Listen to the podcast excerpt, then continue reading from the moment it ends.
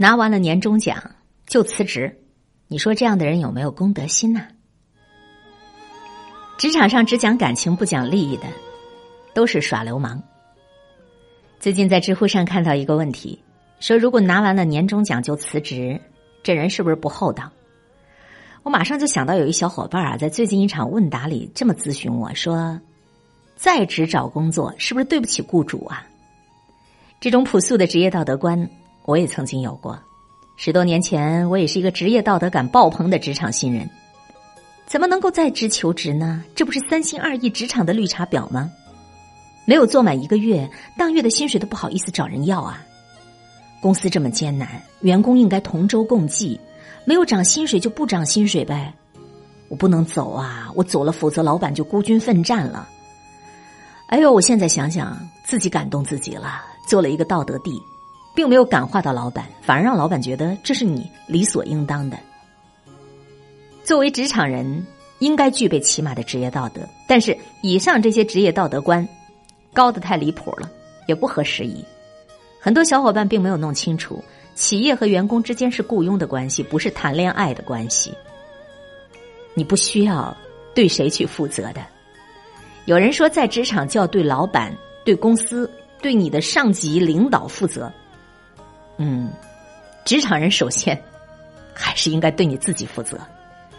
你不对你自己负责，就没有人会对你负责。尤其是你自己对自己的职业规划，你的职业目标是什么？你的自我定位是什么？你对你的薪酬福利你满意吗？你希望在职场上实现哪些自我价值呢？我在我的文章《你的职业规划公司可能并不感兴趣》在这篇文章中，我这么分享。自己的职业规划必须自己设计实施，你不去设计，你的老板、你的公司就会替你去设计，而别人给你设计的方案，你未必会喜欢。有时候，企业和职场人的目标恰好一致，双方都能够从合作当中有所收获，企业发展、个人成长能够双赢。但是，职场人的发展目标和企业的发展目标不可能总是一致的。这个时候。挥手告别老东家，道一声珍重，去寻找我们自己未来的职业梦想，这再正常不过了。相反，企业在发展过程中如果需要变革，需要辞退你，难道你认为企业还会有犹豫吗？在我看来啊，企业如果能够按照劳动法的规定合理的补偿，并且道一声珍重，这就够了。如果再贴心一点，补上一句，感谢你多年来的服务。我们再给你写一封推荐信，这就够了。其次，职场人要对身边的人负责，对你的配偶负责，对你的子女负责，对你的父母负责，照顾好家里人，这是每一个人的职责。对身边的家人都不负责的职场人，你想让他去对他的企业负责，反正我是不相信的。很多人都意识不到，一个幸福美满的家庭。才是职场成功的一个标志。已经有很多的企业开始意识到这一点了，在提供福利、保留人才的时候，不少企业都开始为员工的子女、配偶，甚至是为父母提供福利和健康保障。最有名的莫过于星巴克去年推出的父母保险福利了。在此，你才是对企业负责，而对企业负责也不意味着你拿完了年终奖就不能跳槽。企业的发展。你就得要负责到底，企业真正需要的是什么？你到底清楚吗？企业对员工的要求是什么？你真正清楚吗？其实招聘网站的招聘启事对于候选人的要求都非常详细了，具体做哪些工作、负责什么业务、管理多大的团队都应该有。所以你再问有没有说加入到我公司拿完年终奖就不能够跳槽了？对于正常的企业来讲，对员工的要求只有一个。那就是做好你自己的工作，对得起付给你的薪水，这就够了。很多企业其实是把一个人的诚信和正直放在价值观里的。什么是正直啊？不是说你就不跳槽，不是说就不出去面试，而是你自己的工作是否能够按质、按量、按时完成，是你遇到问题坦诚沟通，是职责范围之内义不容辞。还有一些所谓的职场道德要求。是黑心老板和缺心眼的员工自己脑补出来的，什么不能够拿完年终奖就跳槽，不能够涨完了薪水就跳槽，不能够一边在职一边去外面寻找机会。公司困难，员工就得接受很低的薪水。公司要发展，所以员工就得无条件的每天加班。职场上的人，如果你不混演艺圈，那么最好都给自己争取加薪水，别自个儿给自个儿去加戏了。你在岗位上完成任务，工作干得精彩，就是对公司最大的报答和厚道。可是你如果尸位素餐，出工不出力，最后还宣扬我对我公司忠心耿耿，哼！前几天呢，看到一个视频，剪的是裁撤事业编制的公路收费人员，补偿金都给了，一大姐还在那闹，撂下一句话：“我的青春都献给了国家的收费事业了，除了收费我啥也不会，我以后也学不会，怎么办？”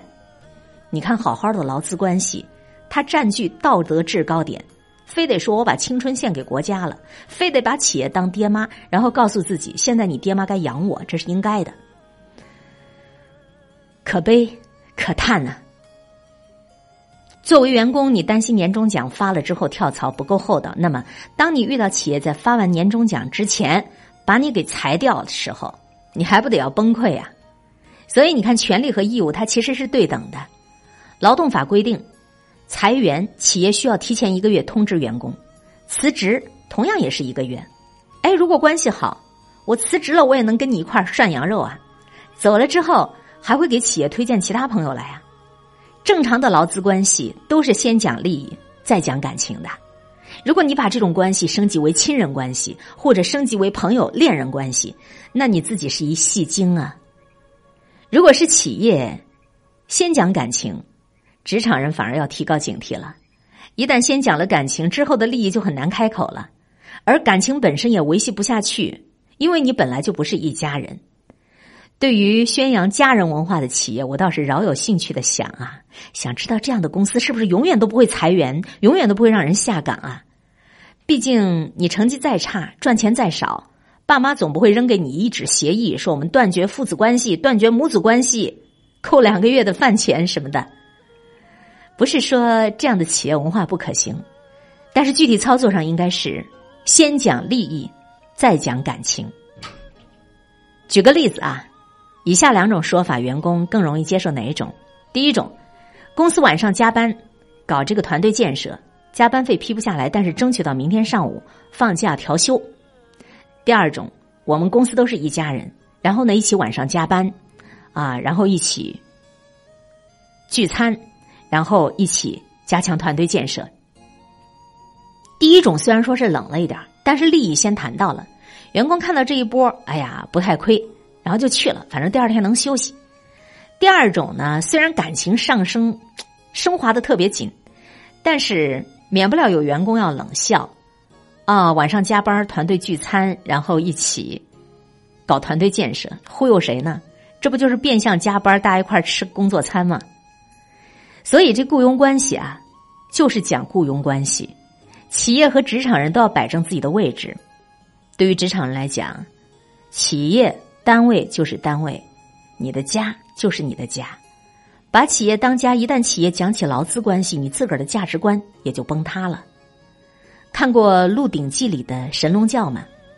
那个教众啊，嘴上都忠心耿耿，但是危机临头的时候，个个反水造反，给教主戴绿帽子。反倒是韦小宝和师傅陈近南开篇都先谈利益，啊，说满洲鞑子一直欺压我们汉人，抢走我们的银两跟女人，所以我们要反清。最后两人感情并不差哦，韦小宝倒是在师傅死了之后，冒着危险拼死给他师傅报仇的。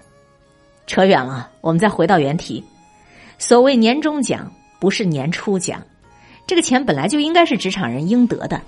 拿完了年终奖走人，合乎情理。就算是提前走人，按照劳动法，年终奖依然是职场人应得的。哪有拿完年终奖就不好意思去追求前程的说法了？明明有更好的职业前程发展机会却不走，可谓不智啊！所以，如果能够挣到更多、更多的钱，有更好的福利，能够更好的照顾家里的老人孩子，你不去，那可谓是对家里人不负责、不仁。该拿的钱你犹犹豫豫不去拿，在同事间带来负面影响，可谓不义、不仁、不义、不智，还说是对公司负责，反正我是不相信的。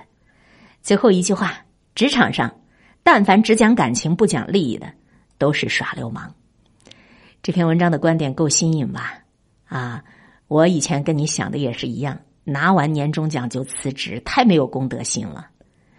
这篇刊登在读者公众号上的推送，拿完年终奖就辞职，你问我有没有公德心？